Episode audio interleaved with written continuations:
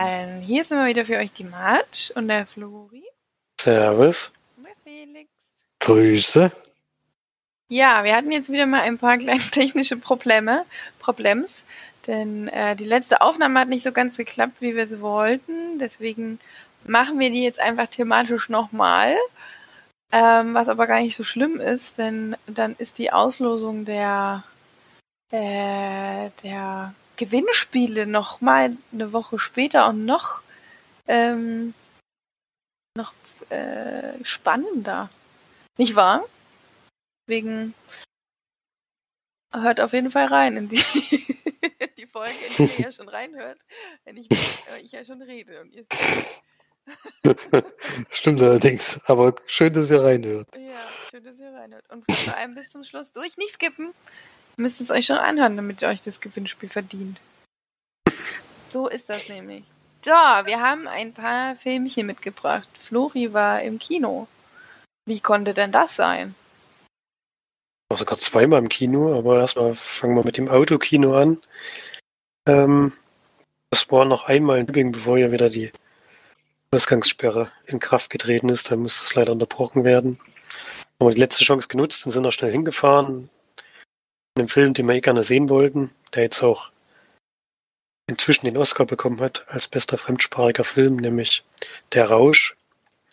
Ein Film von Thomas Winterberg. Den, der dänische Beitrag war das mit Mats Mikkelsen in der Hauptrolle. Und es geht darum, wir treffen oder wir lernen eine Gruppe von Lehrern kennen. Die sind, ja, die stecken alle so mehr oder weniger in ihrem Leben fest.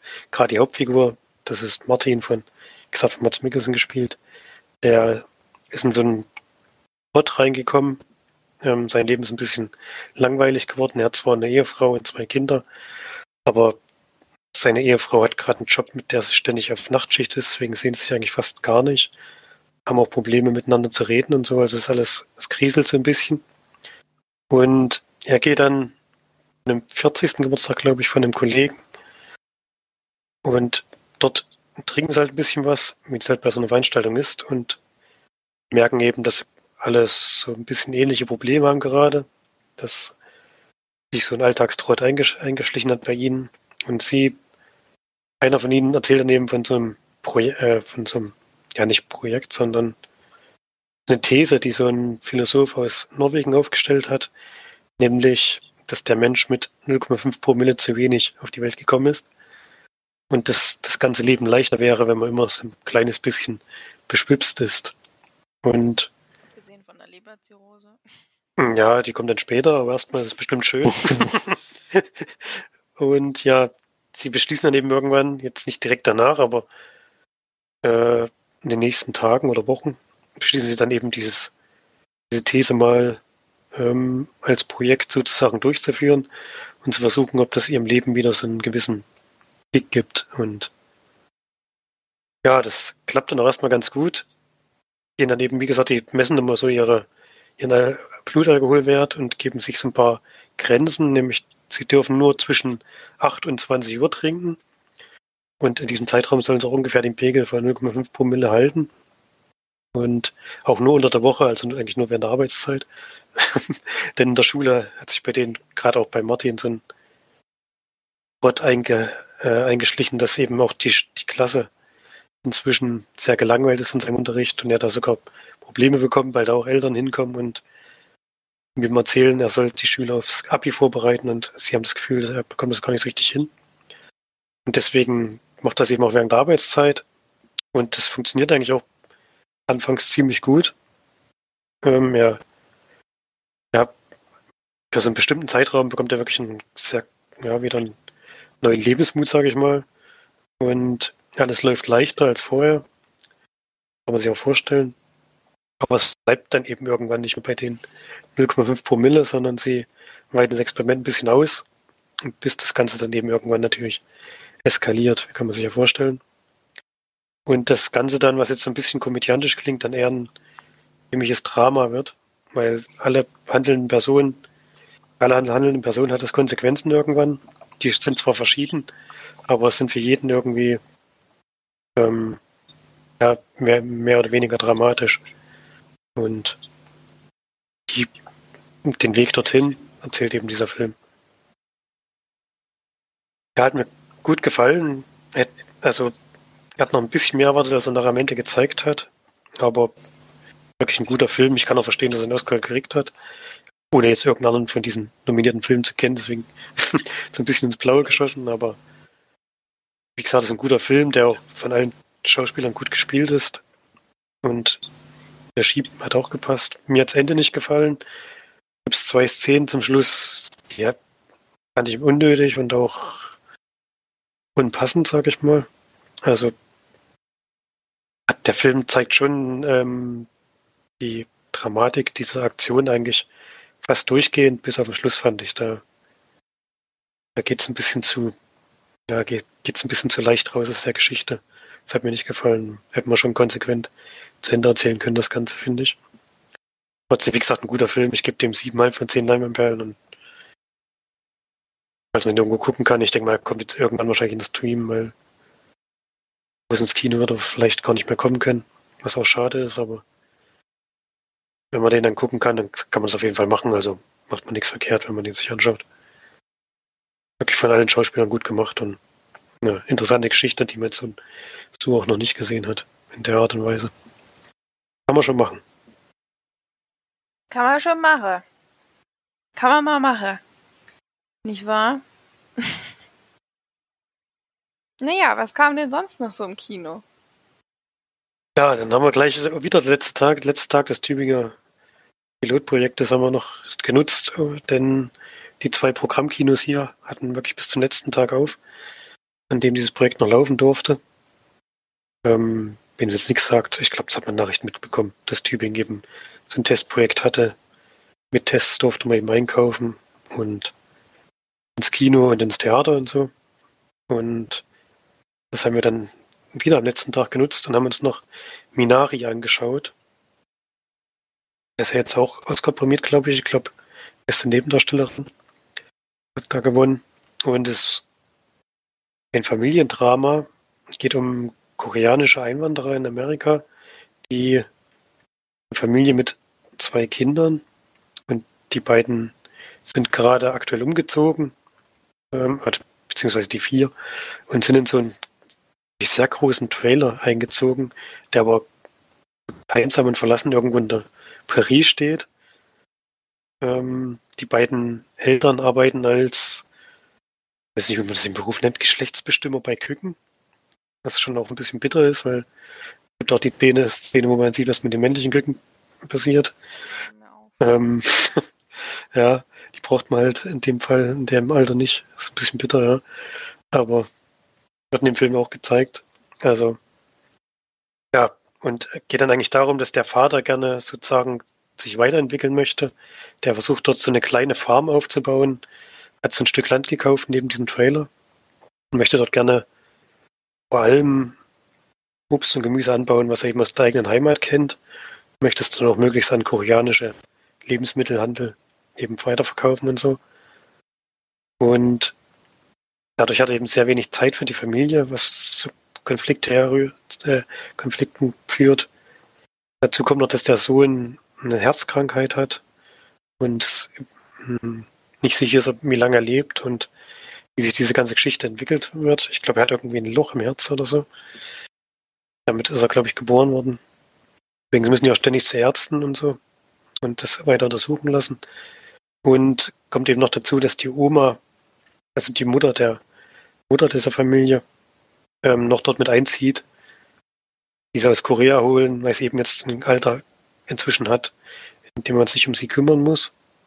Und dadurch kommt nochmal so ein bisschen so ein Konflikt in die Familie rein, weil der Vater natürlich so schon jetzt genug ähm, zu tun hat und das dann noch so ein bisschen als zusätzliche Belastung dazukommt und die Oma freuen sich dann eben so nach und nach, das dauert wirklich ein bisschen, aber die freuen sich so nach und nach mit den Kindern, gerade mit dem Sohn dann an und bringt da vielleicht mal ein bisschen anderen, andere Sicht und Lebensweise, denn die sind jetzt inzwischen sehr amerikanisch geprägt und die Oma bringt eben nochmal die ähm, die, nennt man das jetzt, die Kultur, genau, die Kultur des eigenen Landes nochmal diese Familie wieder rein und ja, darum geht es dann so ein bisschen. Ob die jetzt diesen Neuanfang schaffen mit der Farm, ob die das Leben noch verändert. Die Mutter ist halt auch, also die Ehefrau ist eben auch sehr unzufrieden mit dem Leben, was sie jetzt dort neu begonnen haben. Das merkt man eigentlich auch relativ schnell.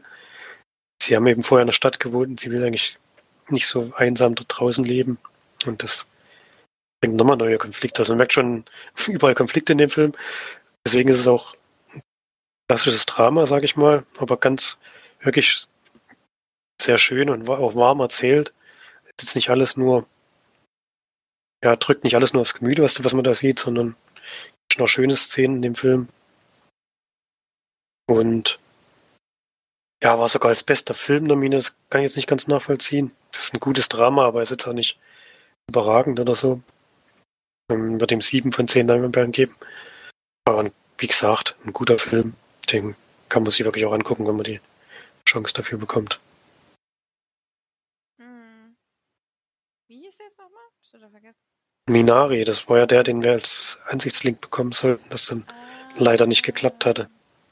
Wo wir Wurzeln schlagen, ist noch der deutsche Zusatztitel. Stimmt, ja, den hatte ich auch ganz gerne gesehen. Stimmt. Male hat Malekan schon damals gesehen, aber leider hat es ja nicht geklappt gehabt. Naja, ein andermal. Aber gute Überleitung. Das war ja eigentlich die Hausaufgabe. Ähm, aber ich habe ja letztes Mal die Hausaufgabe für diese Woche aufgegeben. Ähm, denn ich habe aufgegeben, dass wir schauen. Ach nee, das wissen die Leute ja, glaube ich, gar nicht, weil der Podcast ja nicht hochgeladen wurde. Oder? Nee, können sie ja nicht wissen. Stimmt. Hey Leute, ich habe eine Hausaufgabe aufgegeben letztes Mal, die ihr nicht wissen könnt. Denn äh, ich habe den meinen Brüdern mal eine Doku aufgebrummt. Dick Johnson ist tot, heißt sie. Und die soll eigentlich, äh, zumindest das, was ich vorher so kurz gehört habe, soll das eine Dokumentation von einer Filmemacherin oder auch Dokumentarfilmerin ähm, sein, die eine ja sehr schwere Diagnose bekommt, also beziehungsweise ihr Vater bekommt die, der eben auch schon schon auch über, ich, war der schon über 80 eigentlich? Ich, ja, 86 hatte der ja dann Geburtstag, ne? Sowas, sowas in der Dreh, ja, genau, weiß es auch nicht mehr. Ich glaube, auf der Torte war eine 86, ne? Also, und der, er bekommt eben eine schwere Diagnose, die auch durchaus zum Tod führen kann. Und sie begleitet ihn äh, mit der Doku tatsächlich mehr, als ich gedacht habe, denn ähm, beschrieben wurde mir die Doku eher so, dass ähm, sie als Dokumentarfilmerin mehrere oder unterschiedliche Arten von Todesursachen oder Todes, wie man zu Tode kommen kann, mit ihrem Vater eben dokumentiert oder durchgeht oder filmt, ähm, während sie ihn dann aber auch äh, in der Phase des, des Krankseins begleitet mit der Kamera. Ja. Ähm, die Doku hat sehr viele unterschiedliche ähm, Genres, würde ich mal sagen, weil ich finde, dass sie einerseits sehr, sehr emotional ist, man sehr ähm, intim mitgenommen wird in dieser, ja, in dieser, dieser Krankheitsgeschichte und auch vor allem in der Beziehung von Vater und Tochter. Andererseits wird aber im, also, oder nicht Genre, sondern auch viele Stilmittel, also viele unterschiedliche Stilmittel. Ähm, dann werden Szenen nachgestellt in Zeitlupe, die ähm, quasi ihnen teilweise auch im Himmel zeigen sollen oder so in der Erlösung, in der er dann eben sich wiederfindet, dann irgendwann nach dem Tod, wie sie es sich vorstellt, wie es eventuell sein könnte. Ähm, dann sind eben diese unterschiedlichen Szenen der des zu Tode kommens dabei. Äh, also es war ein ziemlicher Mix und ein bisschen Wirrwarr, fand ich, aus vielen unterschiedlichen ja, Dingen, die sie eben genutzt hat. Ähm, teilweise war mir das dann ein bisschen zu viel, also ein bisschen zu, ich weiß nicht, nicht ganz so auf den Punkt gebracht. Also ich hätte es schöner gefunden, wenn man eher sich auf die, ja, auf die Beziehung der beiden oder auf diese, diese Krankheitsgeschichte, ähm, ja, so ein bisschen eher darauf gestützt hätte, als ähm, jetzt in diese doch etwas kitschigen, übertriebenen ähm, Szenen. Äh, das hatte mir nicht ganz so gefallen, muss ich sagen. Ansonsten ist mir das äh, emotional doch sehr nahe gegangen, weil ich ähm, ich habe halt mit, mit Menschen zu tun, die in dem Alter sind. Ich behandle Menschen mit Demenz, ich behandle Menschen mit Alzheimer, behandle Menschen, die ähm, sind ja einfach allgemein schlechter werden, je älter sie werden, in dem allgemeinen Zustand. Und ich finde, solche, solche Diagnosen und so weiter geht mir sehr, sehr nahe, vor allem bei einer alleinstehenden Person. Ähm, und ich muss da eben auch dann auch wirklich häufig dran denken, wie das ist, falls das mal in unserer Familie so sein sollte. Ähm, ich meine, ich habe vier ältere Brüder, es könnte durchaus sein, dass ich sowas ähm, auch mal bei euch erlebe oder so, in natürlich sehr, hoffentlich sehr, sehr, sehr fernen Zukunft. Aber in vielleicht nicht ganz so ferner Zukunft, vielleicht auch bei unseren Eltern. Und das nimmt mich dann irgendwie immer sehr, sehr mit, gerade so. Also alt, also komischerweise vor allem alte Männer, die weinen und die emotional sind und die ähm, gebrechlich wirken und das ist, das geht mir so ans Herz, dass ich kann das irgendwie nicht so gut verarbeiten. Ich weiß auch nicht. Ähm, aber das ist auch bei meinen äh, Patienten manchmal so, dass mir das so nahe geht, dass mir wirklich manchmal auch die dann die Tränen kommen. Aber bei dem Film habe ich tatsächlich auch sehr geweint, muss ich aber auch sagen, dass mich das, dass ich da auch in einer emotionalen schwierigen Lage mich gerade befunden habe und ich eigentlich davor schon geweint habe. Ähm, und dass der Film dann nicht unbedingt zu, ne, zu einer Besserung meiner Stimmung äh, dazu beigetragen hat, sag ich mal. Deswegen denke ich mal, hat mich der Film oder die Dokus so sehr berührt. Ich kann aber verstehen, wenn man sagt, dass es vielleicht einen nicht ganz so ja, ganz so emotional mitgenommen hat. Was bei Flori zum Beispiel, glaube ich, so war. Zumindest hattest du das im ersten Teil der Doku mir so geschrieben. Ja, gut, da habe ich schon gut zwei Drittel geguckt gehabt. Hat sich jetzt auch nicht mehr groß geändert, muss ich sagen. Ich glaube, das lag auch viel an diesen seltsamen Szenen, die mich da vielleicht auch mal wieder rausgebracht haben, gerade mit diesem Himmel. Und das habe ich nicht, nicht gebraucht unbedingt. Aber ähm, eigentlich hat es der Film bei mir nicht so geschafft, dass ich emotional da richtig reingekommen bin. Kein Film. Ja, der Doku ist, für mich auch ein Film, sozusagen, Dokumentarfilm halt. Ähm, weiß nicht genau, woran es gelegen hat, weil klar, es ist irgendwie eine rührende Geschichte, aber. Du bist einfach kalt, du hast ein, ein Stein, ein Herz aus Stein in deiner Brust. Wie der, wie der böse Prinz oder König beim. Kato. äh, Momo, sag ich schon. Mio, mein Mio. ja, der böse Kato. Nee, ich bin kein. Weißt du das erst? Kato. Ich habe, glaube ich, Mio, mein Mio drei oder viermal gelesen. Das war jetzt mein Lieblingsbücher von Astrid Lindgren. Drei oder viermal ist doch nicht oft. Um Kato sich zu merken. Ich hab's vor allem vor. Wahrscheinlich heißt er gar nicht Kato und ich behaupte es hier seit fünf Minuten. ähm, nee, ich habe kein Herz aus Stein, sondern weiß nicht, wo uns gelegen hat. Eigentlich bin ich schon empfänglich für sowas. Jetzt nicht unbedingt zu weinen, aber zumindest, dass es mich emotional berührt und dass ich einen Kloß im Hals habe, das passiert eigentlich schon öfter. Deswegen, vielleicht lag es einfach an der Machart des Films, wie es eben, wie sie da rangegangen ist, da eben auch immer wieder rauszusprechen, sozusagen aus der Geschichte. Das hat eben bei mir jetzt in dem Fall nicht so funktioniert, aber das kann beim nächsten Mal schon wieder ganz anders sein, deswegen. Aber diese Beerdigungsszene, wo er dann auch mit drin ist in der Beerdigung, wo die das nachgestellt haben mit ihm und so, das hat dich nicht berührt? Oder ich, das habe ich gar nicht verstanden, warum. warum, warum sie es jetzt so gemacht hatten, aber gut. Wie es so gemacht haben? Die Szene in der Be also mit der Beerdigung? Ja, wo er sich da diesen Sarg reinlegt, das meinst du doch, oder? Nein, ich meine am Ende, wo er. Ach so, ja. Ja, wie gesagt, bis, bis da, weiß nicht, woran das gelegen hat, wie gesagt.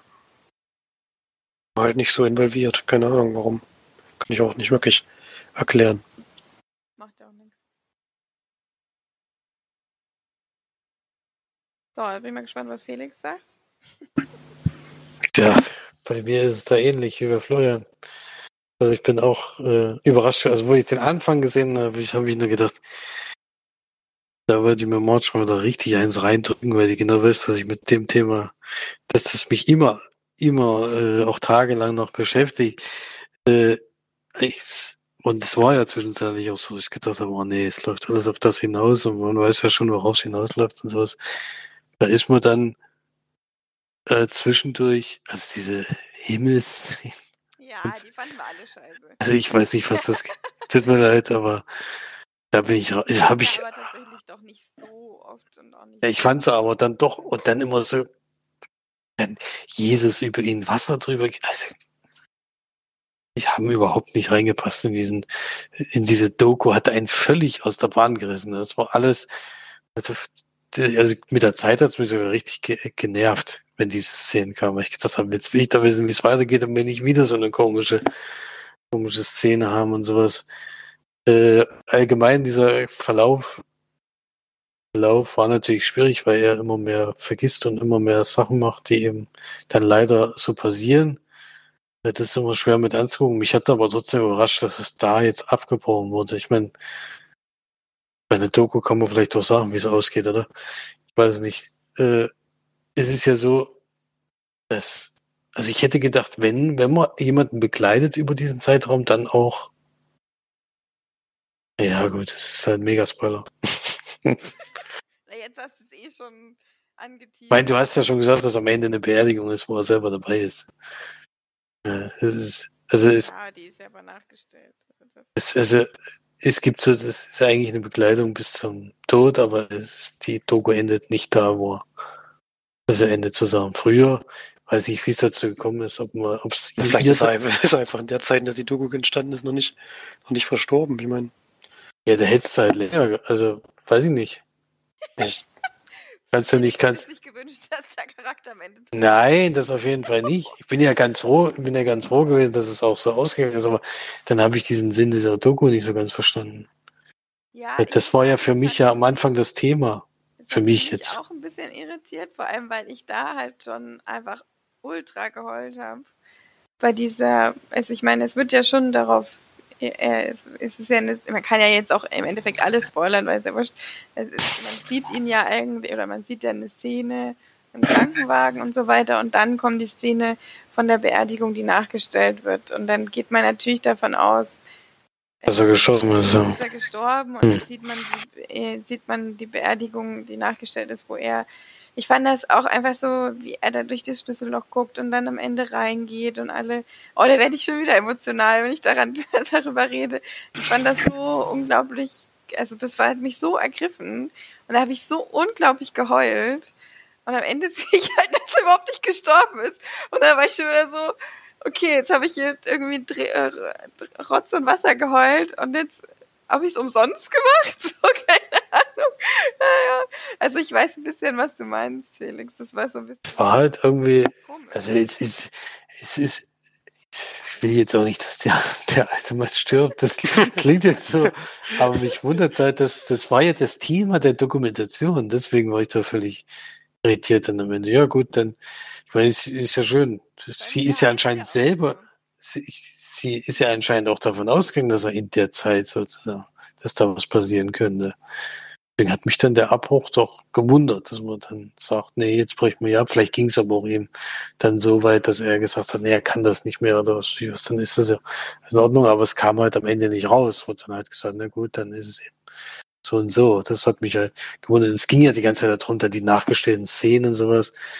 Ähm, ja, aber. Ja, die Doku heißt halt auch so. Also es ja. ist halt, ist tot. Ähm, deswegen, es war schon. Das habe ich nicht so ganz verstanden und dadurch, dass eben dieser Knackpunkt dann kommt, dass er dann eben da ist, da hat es mir dann alle Emotionen sozusagen. Also ich dachte erst, das wird sehr emotional, weil dann eben, weil es dann eben so ist leider. Und dadurch, dass das ist, da war dann, da habe ich dann gedacht, na gut, jetzt ist ja zum Glück noch nichts passiert. das ist, ne, also so tot, äh, also die ersten Minuten, wo es auch gesagt hat, was das Thema der Doku ist, da habe ich gedacht, das wird sehr, sehr schlimm für mich, es wird sehr emotional. Äh, und das war es dann eben nicht. Also gar nicht oder nur dann jetzt am Ende nicht mehr? Ja, zwischendurch war ich, habe ich schon sehr viel, also Mitleid vielleicht nicht, aber mit dem mitgelitten, weil er halt im, halt, eigentlich kam er in den Szenen, wo er gezeigt wurde, immer noch relativ normal rüber. Also da war ja nichts dabei. Und dann kommen halt die Szenen, wo dann gesagt wird, ja, du bist aber nachts aufgestanden, hast das und das gemacht. Wie gesagt, das tut einem dann schon leid, wenn man den älteren Mann, der das einfach nicht verstehen kann, wie das sein kann. Das ist halt so, sagen, das ist schon so. Aber es wurde halt irgendwie wieder aufgebrochen durch diese Szenen, äh, die ich, wie gesagt, nicht nachvollziehen kann. Und das hat einen immer so völlig auch aus dieser Emotion, jetzt war es gerade mal ein bisschen, sozusagen ein bisschen drinne und dann kam wieder so eine Szene. Dann warst du wieder, war ich wieder weg. Es ging mir auch ähnlich. Also das, das hat mich dann schon auch immer rausgebracht, aber ich fand die Szene an sich einfach so, teilweise so intensiv, auch wo er da am Anfang ähm, sagt, wie jetzt darf ich, wieso verkauft ihr mein Auto so und wie kann das sein, dass ich jetzt nicht mehr Auto fahren kann und das Mhm. und so. Also das, da, wo er dann auch so, wo er auch über seine Frau redet und sie dann so die, die, die Dinge in sich jetzt wiedererkennt und so und das dann für ihn so schwierig wird, das zu akzeptieren oder so zu, so, ja, sich, sich einfach daran zu gewöhnen, dass er jetzt eben genauso ist wie seine Frau. Ich meine, wie, wie krass ist denn, wie schlimm ist denn dieser Schicksalsschlag, dass einfach beide Eltern Alzheimer bekommen und er auch noch genau weiß, was vor ihm steht und was er seinen Kindern jetzt oder seiner Tochter aufhält damit. Oh, also das, also ich fand das auch, wo er dann, ja, er hat ja mehrfach geweint im Film und, oder in der Doku und das war schon, ja, also es hat mich schon auch immer noch, es hat mich schon auch länger beschäftigt. Das ist einfach, das Thema geht mir wirklich sehr nah. Ja, deswegen, das hatte ich ehrlich gesagt erwartet und das, das war es dann eben nicht. Deswegen war ich sehr irritiert zwischendurch mal. Ja, Ja. gut, aber ich glaube, das können wir auch langsam mal abschließen mit Dick Johnson ist tot. er ist gar nicht tot. äh, Dick Johnson ist nicht tot. ja, ich fand die trotzdem cool. Ich, fand- ich habe die trotzdem ganz gerne geguckt, auch wenn ich mir die anderen, also die Szenen auch lieber rausgewünscht hätte und mir lieber noch mehr Szenen mit den beiden gewünscht hätte. Ähm, habt ihr das eigentlich verstanden, was die für eine, für eine Familie hat? Sie wohnt in einem Apartment neben den beiden Vätern ihrer zwei Kinder? Was ist das für eine ganz, was? Ganz, äh, ganz äh, moderne Familie. Und dann sind die auch Zeit miteinander Nein. ab und? Den einen Tag kommt der eine Vater und den anderen Tag kommt der andere Vater. Ist das ein Pärchen? Ist, das, ist der eine Vater nur der, der leibliche Vater von beiden Kindern oder sind beide Väter von jeweils einem Kind ein Vater? Oder ich habe das überhaupt nicht verstanden. Ich war auch, die Szene hat mich auch völlig irritiert. aber Der ging, ging auch, erklärt wurde, wenn da was verpasst. verstehe ich ja nicht, warum sie da drauf eingehen, wenn sie es dann doch gar nicht äh, überhaupt nicht erklären. Ich war völlig Erklären. irritiert. So, hä, wo, wo, kommt, wo, wer? Haben die jetzt drei Apartments? Sind jetzt beide Väter von jeweils einem Kind zufällig dann schwul und mögen sich? Oder wie? Oder sind die überhaupt nicht zusammen? Ich weiß auch nicht. Und, huch. Jetzt ist eine Person verschwunden. Schade. Tschüssikowski. Komm. Kommt, kommt bestimmt gleich wieder. Kommt bestimmt gleich wieder, ja. Ja, also das fand ich schon etwas irritierend tatsächlich. Aber gut. Ähm, das war auch nicht das Einzige in der Doku, was mich irritiert hat. Aber emotional hat sie mich eben trotzdem doch sehr erwischt. Ja, ähm, ich glaube, wir hatten noch eine Hausaufgabe, oder? Ach nee, das müssen wir jetzt nochmal besprechen. Ja, das machen wir, das machen wir diesmal ein bisschen kürzer. Oh. Äh, ich hatte ja eine Woche davor eine Hausaufgabe aufgegeben. Nämlich After Midnight. Einen ganz kleinen Film von Jeremy Gardner. Geht auch nur knapp 80 Minuten. Und ja, worum geht's? Ich weiß gar nicht mehr, wie die Hauptfigur, ich glaube Hank. Genau, Hank. Ähm, Hank the Tank. Hank, der, der Frauenabschlepper. ähm, am Anfang des Films sehen wir eben, wie sich so eine Beziehung bei ihm anbahnt. Er hat ein Date mit Abby in seinem relativ großen Anwesen, was er wohl geerbt hat oder so. Und sehen eben, ja, wie es eben so eine kleine Liebe sich gerade entsteht. Dann gibt es einen relativ harten Cut, auch einen Zeitsprung und wir sehen Hank wieder, wie er eben so ein bisschen vor sich hin lebt, vielleicht das Lotterleben und bekommen dann relativ schnell heraus, dass eine doch längerjährige Beziehung mit Abby in die Brüche gegangen ist. Die ist abgehauen. Hat, glaube ich, gesagt, sie muss zum, oder sie fährt zum Klassentreffen und ist dann aber von da nicht wiedergekommen. Und der Film erzählt dann eben so ein bisschen, wie diese Beziehung in die Brüche gehen konnte, auch mit Rückblicken. Und parallel dazu aber noch wird Hank jeden Abend wohl von einem Monster besucht, was ständig an der Tür klopft oder kratzt oder versucht ins Haus zu kommen. Und er versucht eben dem Herr zu werden im Ort, in dem er lebt. Das ist ein kleines Dörfchen. Glaubt ihm das auch keiner. Die denken alle, er spinnt ein bisschen oder ähm, das ist nur irgendein Tier, was er da vermutet. Er ist aber sich aber wirklich sehr sicher, dass das was Größeres ist, was auch, ja, eben, eben wie eben Monster. Und das ist ein bisschen der leichte, weiß nicht, ob man es Horror nennen kann, wahrscheinlich eher nicht. So ein bisschen der, ja, aber das eben diesen Film so ein bisschen von anderen Filmen unterscheidet, die so ein Thema erzählen, was er ja eigentlich macht, nämlich diese, das Ende der Beziehung. Und wie gesagt, beides läuft so ein bisschen parallel ab und beide Geschichten führt es dann am Ende so, so leicht zusammen, sage ich mal, wenn man das so sehen will. Ähm, ja, wie gesagt, es ist ein ganz kleiner Film mit ganz wenig Budget. Äh, der Regisseur spielt auch die Hauptrolle, hat auch das Drehbuch geschrieben, also ein bisschen so ein Herzensprojekt von ihm. Und ich finde, das merkt man auch. Ich finde den Film jetzt nicht unbedingt super oder so, aber ich fand den doch ganz sympathisch, sage ich mal. Vielleicht ist es so am besten beschrieben. Ähm, merkt natürlich, dass wenig Geld da war. Das merkt man auch am Look und ähm, wie die Geschichte dann erzählt wird, auch wie es am Ende dann aussieht in der letzten Szene. Da will ich natürlich nichts spoilern, aber es sieht schon sehr billig aus. Ähm, aber wie gesagt, da war eben kein Geld da deswegen vielleicht auch drüber hinwegsehen. Und ansonsten, wie gesagt, ich fand dieses Beziehungsende und wie das alles erklärt wird, fand ich eigentlich ganz gut gemacht. Nichts Neues oder so, aber ganz eigentlich in der Weise ganz gut erzählt. Deswegen für mich ein okayer Film. Ihr fandet ja eigentlich äh, eher schlechter, glaube ich. Kann ich auch verstehen, deswegen. Ich da ist auch nicht böse drum. Ich fand den wirklich überhaupt nicht cool. Aber ich habe mich auch richtig geärgert, während ich den Film geguckt habe. Habe ich auch mehrfach wütende Nachrichten geschrieben. warum du uns so hast und so. Ähm, aber ja, ich fand den wirklich schlecht gemacht. Ich meine, klar hat er wenig Geld gehabt, aber man kann trotzdem eine, eine Szene so darstellen, dass es nicht aussieht wie, als hätte das Florian und ich gemacht. So, es würden da Florian und ich sitzen und versuchen irgendwie zu spielen oder irgendwas. Und ich finde, das ist teilweise einfach auch war teilweise nicht gut ausgeleuchtet und nicht gut gefilmt. Und man hat das Gefühl, das war irgendwie vom, mit einem iPhone gedreht oder so.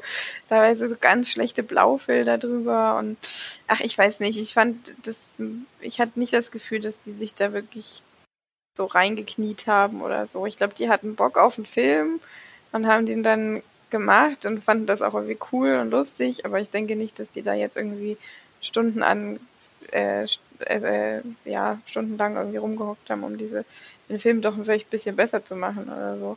Also ich fand den, also die Synchro war auch furchtbar grottenschlecht, aber ich meine, da kann der Film nichts dafür, aber trotzdem, das hat es natürlich nicht gerade besser gemacht und teilweise waren die Schauspieler auch, also gerade die Frau fand ich sehr belastend.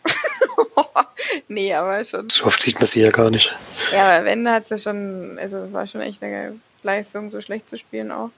Aber ich fand den Film einfach wirklich nicht so toll. Er hat gute, gute Musik gehabt, das weiß ich noch. Und das war auch teilweise zu blöd geschnitten. Und es war, hat mir einfach nicht gefallen. Er hat eben sehr, sehr harte Schnitte, das muss man schon sagen. Also da wird man manchmal von einer Szene zur nächsten geschmissen. Da muss man schon erstmal klarkommen, weil das dann noch eben irgendwas äh, sehr Hektisches passiert an der nächsten Szene, dass man überhaupt nicht vorbereitet wurde. das ist schon gewöhnungsbedürftig, ja, das stimmt. Ja, und du fandest ihn ja auch, glaube ich, ganz lustig, auch gerade diesen, diesen Nebencharakter da. Ich fand diesen Seth Rogen-Verschnitt, den fand ich gar nicht witzig und ja, wie habe ich das. Hat mich das nicht so amüsiert oder unterhalten, sag ich mal. Ich glaube, Felix fand es aber trotzdem noch besser als ich. ja, ein bisschen, aber also ich fand die Szene mit der Frau gar nicht so dramatisch. Schauspielerisch fand ich allgemein, war es jetzt, war's jetzt nicht so überragend, aber das ist halt so ein kleines Projekt, da kann man darüber hinwegsehen. Die deutsche Synchronisation, finde ich, fand ich, hat da sicherlich auch dazu beigetragen. Das ist immer bei so Filmen, die, die so ein Riesenbudget haben, habert es da vielleicht ein bisschen. Aber trotz, trotzdem fand ich manche Szenen ganz gut gemacht. Also diese lange Szene, wo sie ihm erklärt, warum jetzt, warum sie jetzt weggegangen ist, zum Beispiel, das war wirklich eine lange Szene, die eigentlich an einem Ort spielt, äh, wo sie einfach nur auf Stühlen sitzen und darüber sprechen. Das fand ich ganz gut gemacht und auch gut beschrieben, weil ich glaube, das ist häufig das Problem bei Menschen, die äh, in einer langen Beziehung sind und tatsächlich sich sozusagen von ihren Zielen so ein bisschen wegbewegen, um sich dem Partner so ein bisschen anzupassen und dann irgendwann merken, äh, das ist dann doch nicht das, was ich unbedingt wollte. Wie, wie komme ich da jetzt wieder raus oder wie kann ich das vielleicht doch nochmal ändern, äh, bevor es zu spät ist oder sowas. Und sie hatte ja auch schon Bedürfnisse gehabt, die er nicht erfüllen wollte oder konnte.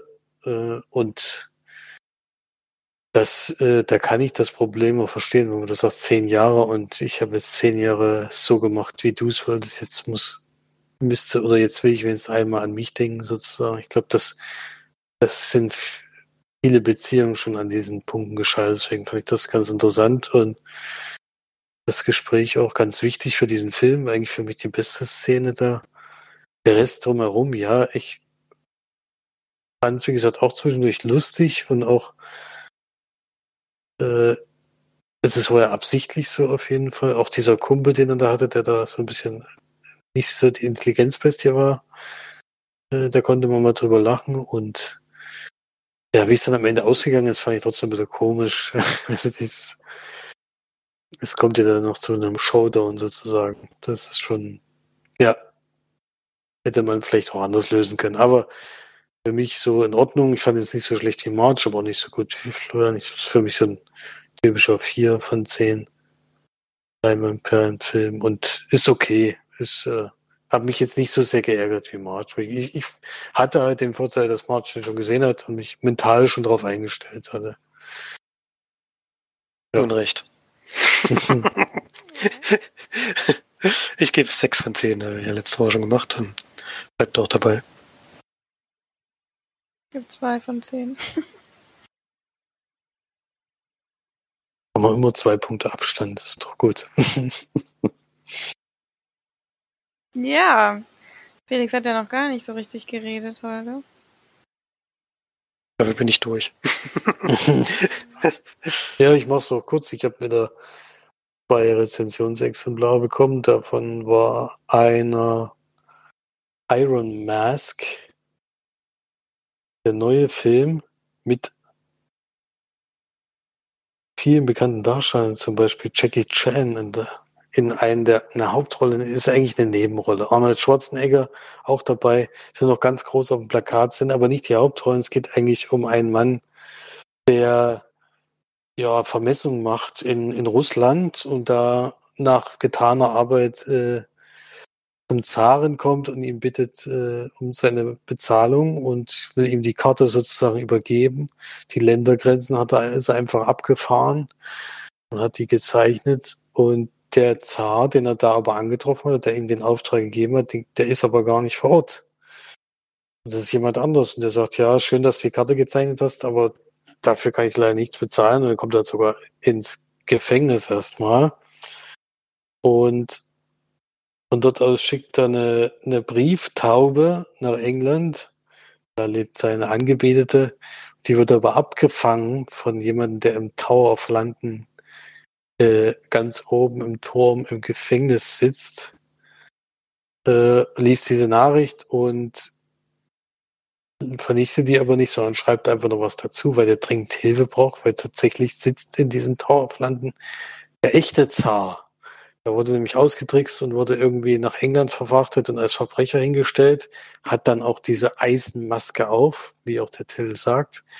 Und in seinem, in seiner Zelle sitzt noch Jackie Chan, der also man weiß überhaupt nicht, ehrlich gesagt, wie die Leute da hingekommen sind so richtig, aber die wollen eigentlich schon seit langer, langen fliehen und es ist aber noch niemand aus den Towerplanten ausgebrochen. Und dort ist ansässig der Arnold Schwarzenegger Charakter, der ist sozusagen der, der dieses Gefängnis leitet und unter anderem ist es so, dass man sich durch Kämpfen frei, der sich frei kämpfen kann, also wenn man es schafft, Arnold Schwarzenegger umzuhauen und eine Leiter hochzuklettern bis zur Spitze, dann äh, lässt er einen frei. Und das hat bisher noch niemand geschafft. Und so wird der Zar trainiert, schon seit, seit längerem von Jackie Chan. Und der da versucht dann halt irgendwann mal aus diesem Gefängnis rauszukommen. Das ist die eine Geschichte. Dann die andere Geschichte mit dem Länder, Landesgrenzenvermesser. Der wird dann eben freigelassen, um noch einen weiteren Auftrag zu machen in, es, in der Gegend, wo es besonders gefährlich ist. Äh, und die Angebetete, die angeschrieben hat, die versucht nicht nur dem Zaren im Trauer zu helfen, sondern will natürlich dorthin reisen und ihren Geliebten retten. Darum geht es so ein bisschen. Und dann kommt sogar noch eine weitere Geschichte dazu, indem er dem der Landesvermesser jemanden mitnimmt, wo er eigentlich davon ausgeht, dass das ein männlicher äh, Kollege ist, ist aber im Endeffekt die Prinzessin von, von China, die eigentlich auf dem Drohne in so einem Gebiet sitzen würde. Dort, die ist aber genauso wie der Zar ausgetrickst worden, wurde ins, nach Russland verfrachtet und wurde ersetzt durch eine, die ihr sehr, sehr ähnlich sieht und die aber nur Böses im Sinne hat. Und sie versucht halt jetzt da auch wieder zurückzukommen und diese ganzen Geschichten kommen dann irgendwann zusammen. Ist ein Fantasy Epos fast. Nee, geht nur zwei Stunden. Für ein Epos ist zu kurz, aber es sollte, glaube ich, sowas sein. Äh, ist teilweise sehr hoch produziert, teilweise schon schwierig anzugucken. Also manche CGI-Szenen sehen einfach wirklich nicht so toll aus. Äh, von der Besetzung her haben sie sich auf jeden Fall nicht lumpen lassen.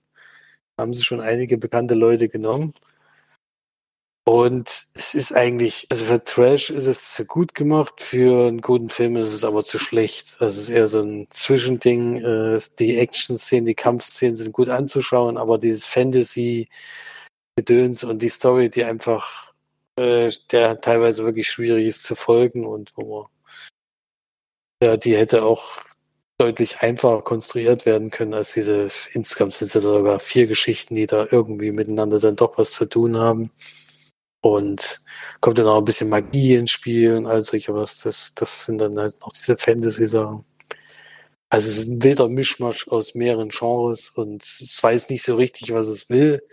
Aber wer so, so Filme in der Richtung mag, so Fantasy-Quatsch, so ein bisschen mit Kampfszenen, mit, mit bekannten Darstellern, mein Arnold Schwarzenegger habe ich jetzt auch schon länger nicht mehr gesehen. Da äh, der kann da schon mal reingucken. Das ist jetzt kein Weltuntergang, aber es ist jetzt, jetzt kein Film zum Beispiel, den ich euch beiden empfehlen würde. Deswegen bin ich da bei der gleichen Wertung wie bei After Midnight, nämlich bei vier von zehn. Ist gerade so, also für, für Fans von, keine Ahnung, Arnie und Jackie vielleicht, dann die können sich das mal angucken. Ansonsten ist es eher wahrscheinlich eher für den chinesischen Markt gedacht, diese ganze Geschichte. Also ich werde ihn, glaube ich, nicht gucken. das weiß ich. Das ist doch okay. Also der letzten wahrscheinlich schon ausgemacht. Frühzeitig. Gehe ich davon aus. Gut. Flori ist eh schon eingeschlafen, deswegen mache ich einfach die Doku, die ich das letzte Mal ähm, besprochen habe, die aber noch niemand gehört hat außer ihr. Deswegen mache ich die noch mal kurz. Und zwar habe ich ähm, Warum hast du mich getötet geschaut. Das ist eine, eine Dokumentation, die auch nicht ganz so lang geht tatsächlich. Auch nur anderthalb Stunden. Ähm, über einen Mordfall also eine Stunde 23 geht ähm, über einen Mordfall, der eigentlich, ja, ich sag mal, eine, eine ähm, ja, eine Gang-Hintergrund hat, so, eine Gang-Shooting-Hintergrund hat, ähm, wo eine junge Frau ums Leben kommt auf offener Straße und die Familie dieser Frau versucht quasi ähm, selbstständig ein bisschen zu versuchen, äh, aufzuklären, was so hinter dieser ganzen Geschichte, hinter diesem Mord steckt. Während die Polizei so ein bisschen, ja, ich sage jetzt nicht, die machen nicht ihre Arbeit gut, aber es ist auf jeden Fall, sie, sie tappen so ein bisschen auf der Stelle. Und die Schwester und die Mutter der Verstorbenen melden sich tatsächlich bei MySpace an und äh, ja, lassen sich dann da so ein bisschen mit einem Fake-Profil auf bestimmte äh, Charaktere dieser, dieser verschiedenen Gangs und so weiter, lassen sich auf die ein und ähm, versuchen so dann so ein bisschen den Fall aufzulösen. Eine sehr gut gemachte Dokumentation, weil ich finde, dass es einerseits ein spannender Fall ist und andererseits ist es sehr gut gemacht, weil teilweise mit, also mit einem Stilmittel, ein Stilmittel genutzt wird, das man natürlich schon kennt, also mit einem, mit den nachgebauten Straßen in Miniatur und äh, mit kleinen Autos und kleinen Figuren, die aber wirklich sehr, sehr gut und sehr, sehr interessant gefilmt sind. Also sehr, also das Mittel wurde so, glaube ich, noch nie so, so interessant genutzt, finde ich. Und Deswegen ist sie wirklich sehr sehenswert, die Dokumentation, weil auch die Familie nicht frei von irgendwelchen, ja, Problemen ist, sage ich mal. Man da auch manchmal so hin und her gerissen ist. Hm, ähm, was ist da vielleicht passiert und was, was ist da so der Hintergrund dieser ganzen Geschichte? Und ich finde das eine sehr gelungene Doku, die mal wirklich sehr das Thema ähm, bisschen interessanter aufgreift, muss ich sagen. Ja, schaut ihr euch gerne mal an. Warum hast du mich getötet? Ja. Mhm. ja, dann kommen wir schon zum letzten Film für die Woche. Ich habe noch eine Rezensionsdisk bekommen tatsächlich. Äh, und zwar Hard Kill heißt der ist von 2020 von Matt Eskandari. Da hatte ich ja zuletzt die Filme auch Survive the Night und äh, wie hieß der andere Film? Jetzt fällt er mir gar nicht ein. Ähm, auf jeden Fall schon zwei Ach, Traumasender, genau. Auf jeden Fall schon zwei Filme, die eher durchschnittlich, also unterdurchschnittlich waren, aber äh, wo halt immer das Thema war, wir haben sehr, sehr wenig Geld anscheinend, deswegen versuchen wir alles an einen Ort zu drehen oder alles an einem, in einem Gebäude.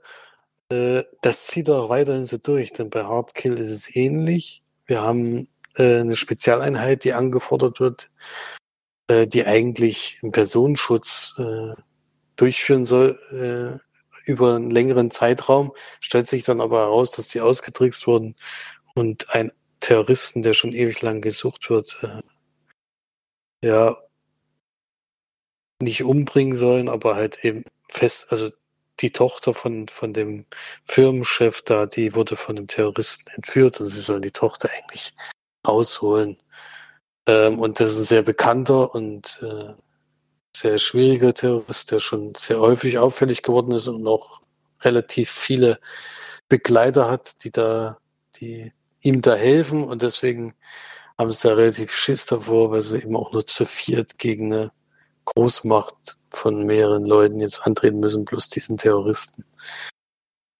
Ja, gleichzeitig geht es dann auch darum, dass die Tochter von dem Firmenchef, wie gesagt, die ist da entführt, also erstmal gar nicht so richtig entführt worden, sondern tatsächlich hat sie, ist sie zu den Terroristen hingegangen, um um mit seiner Hilfe etwas äh, Verbotenes, also was Größeres Verbotenes, nämlich eine KI einzusetzen. Die wollte sie eigentlich für gute Zwecke einsetzen. Äh, die, die Regierung hat das aber verboten und so hat sie eben versucht, das über den Terroristen trotzdem zu machen, um der Regierung zu zeigen, das ist äh, eigentlich was Positives, das kann euch helfen. Der Terrorist sieht das auch natürlich ein bisschen anders, der will es natürlich trotzdem haben und genau das Gegenteil. Man hätte sich eigentlich auch denken können, muss man ehrlich zugeben. Äh, also die Story ist nicht so wahnsinnig schlau. Jedenfalls verschanzen die sich da in diesem, dieser Lagerhalle und die anderen kommen von außen und wollen A rein und B natürlich dieses Passwort von, für dieses Programm haben, was nur der Vater von ihr weiß und der Vater von ihr wird natürlich wie in den anderen beiden Filmen auch schon von Bruce Willis gespielt. Der macht es anscheinend gern, diese kleinen Rollen, wo man zweimal durchläuft und dann hat er wieder, ist, ist auf jeden Fall auf dem Cover genauso groß wie der Hauptdarsteller. Das ist immer wichtig, auch wenn er nicht so ganz so viel zu tun hat. Und ja, ist schon, reiht sich da auch diese von der Qualität her leider in das andere ein. Also es ist tatsächlich wieder diese Lagerhalle, eine Lagerhalle sozusagen, die die ganze Zeit genommen wird, äh, was ich an sich ja gar nicht schlimm finde. Ich meine, viele Kammerspiele, die tatsächlich an einem Ort spielen. Das kann ja gut gemacht sein, aber hier ist einfach so, dass es so von Checkpoint zu Checkpoint laufen ist. Teilweise gehen sie sogar an denselben Ort zurück, um sich wieder zu beraten, um dann wieder loszugehen. Dann gehen sie wieder zurück, beraten sich, gehen wieder los und erschießen ein paar. Äh, und dann geht's halt irgendwann auf die Spitze zu. Also es ist kein Material für einen langen Film. Sie haben es halt dadurch verlängert, dass immer mal Jetzt gehen wir mal an die Ecke von der Lagerhalle. Das sind halt noch ein paar andere Gegner, die man noch erschießen kann und dahin. Aber es summiert sich einfach auf, dass es dann immer das Gleiche ist. Deswegen kann man den auch nur bedingt empfehlen. Leider kommt jetzt am 13. Mai äh, als Video und Demand raus und dann, dann demnächst auch auf Blu-ray und DVD. Äh, was noch aufgefallen ist, dass es tatsächlich mal wieder ein Making-of gab als extra. Auch wenn das relativ kurz ist, muss ich mal sagen, bin ich ja inzwischen froh, dass überhaupt, überhaupt mal darüber gesprochen wird, aber auch wieder dieses, ja, was mir immer so ein bisschen konstruiert vorkommt, die, diese Extras, wo dann immer alles, alles super ist und man sieht dann nochmal Filmszenen, die man sowieso gerade gesehen hat, das ja, man gibt sich wenig zufrieden inzwischen, muss ich schon ehrlich zugeben. Ja, also von mir auch wie die anderen beiden, so Teil von 10, den kann man, kann man eigentlich wirklich nicht unbedingt empfehlen, halt für ganz hartgesonnene Bruce Willis-Fans und für Fans von so Actionfilmen. Das, aber so richtig empfehlen kann ich ihn ehrlich gesagt nicht. Bruce Willis macht nur Zeug, oder? Hat er nochmal ein großes Projekt, glaube ich. Ich weiß es nicht. Ich meine, ich habe jetzt, ich das, das erinnert so ein bisschen an Nicolas Cage leider, muss man sich ehrlich zugeben. Der ist ja auch bei Echt, der weiß nur Hauptrollen. Aber Bruce Willis kriegt ja schon gar keine Hauptrollen mehr. ja, der hat immer nur so kleine, wahrscheinlich kriegt er ähnlich viel Geld, wie wenn er, ich weiß es nicht. Mich wundert das auch, ehrlich gesagt. Das ist, äh, dass er da jetzt auch nicht mehr gebucht wird, sozusagen. Also, das ist jetzt auch kein, das auch kein Phänomen von einem Jahr, also der macht seit zehn Jahren oder so mit so ein Zeug glaube, der hat diese Stirb langsam Reihe noch tot geritten und seitdem macht er nur noch so, keine Ahnung, hält mal sein Gesicht rein, das war's. Das ist schon, ja, komisch, dass er sich da immer wieder dazu, ja, aber ich, weiß nicht, ich hatte halt gehofft, so, so ein bisschen Action, was weiß ich, was, ich meine, in einem Haus, wie hieß denn der Film nur mit den, wo die in einem Haus eigentlich auch nur eine Schießerei hatten, was man das Sneak hatten, das war eigentlich ganz cool gewesen. Feuer, oder? Ja, Free Fire, genau. So in die Richtung hatte ich das gehofft. Ja, aber das ist es halt dann nicht. Da würde ich mir dann lieber doch nochmal Free Fire angucken. Oh, mach doch. Muss ich echt mal wieder machen, stimmt. Noch nicht auf Englisch, da versteht man den einen Dude überhaupt nicht. Schalte Couple. also, hä, was? bitte?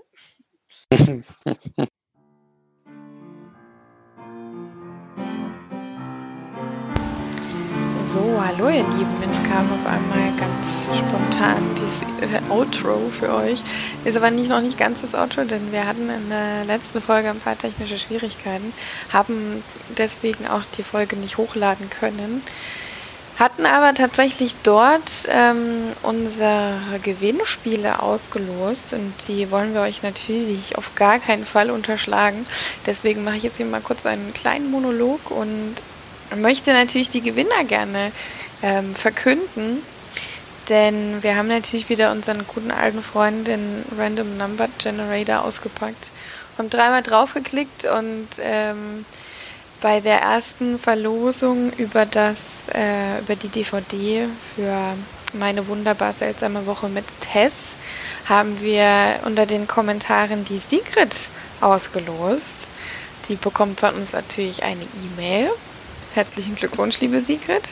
Und bei der Blu-ray Nur ein einziges Leben haben wir natürlich äh, auch wieder unseren Random Number Generator ausgepackt. Und da wurde tatsächlich der Axel ähm, ausgelost. Herzlichen Glückwunsch euch beiden. Ich hoffe, ihr freut euch sehr. Ihr werdet auf jeden Fall angeschrieben und es ist zwar jetzt nur ein bisschen ein abruptes Ende, wir konnten jetzt aber leider nicht anders lösen. Deswegen kann leider nur heute ich euch verabschieden, was aber nichts macht. Von den anderen natürlich ganz herzliche und liebe Grüße. Bleibt schön gesund und viel Spaß mit den Gewinnen. Und wir hören uns auf jeden Fall nächste Woche wieder. Da wird hoffentlich alles wieder wie beim Alten sein. Bis dahin, bleibt schön gesund und schaut schön viele Filme. Tschüss.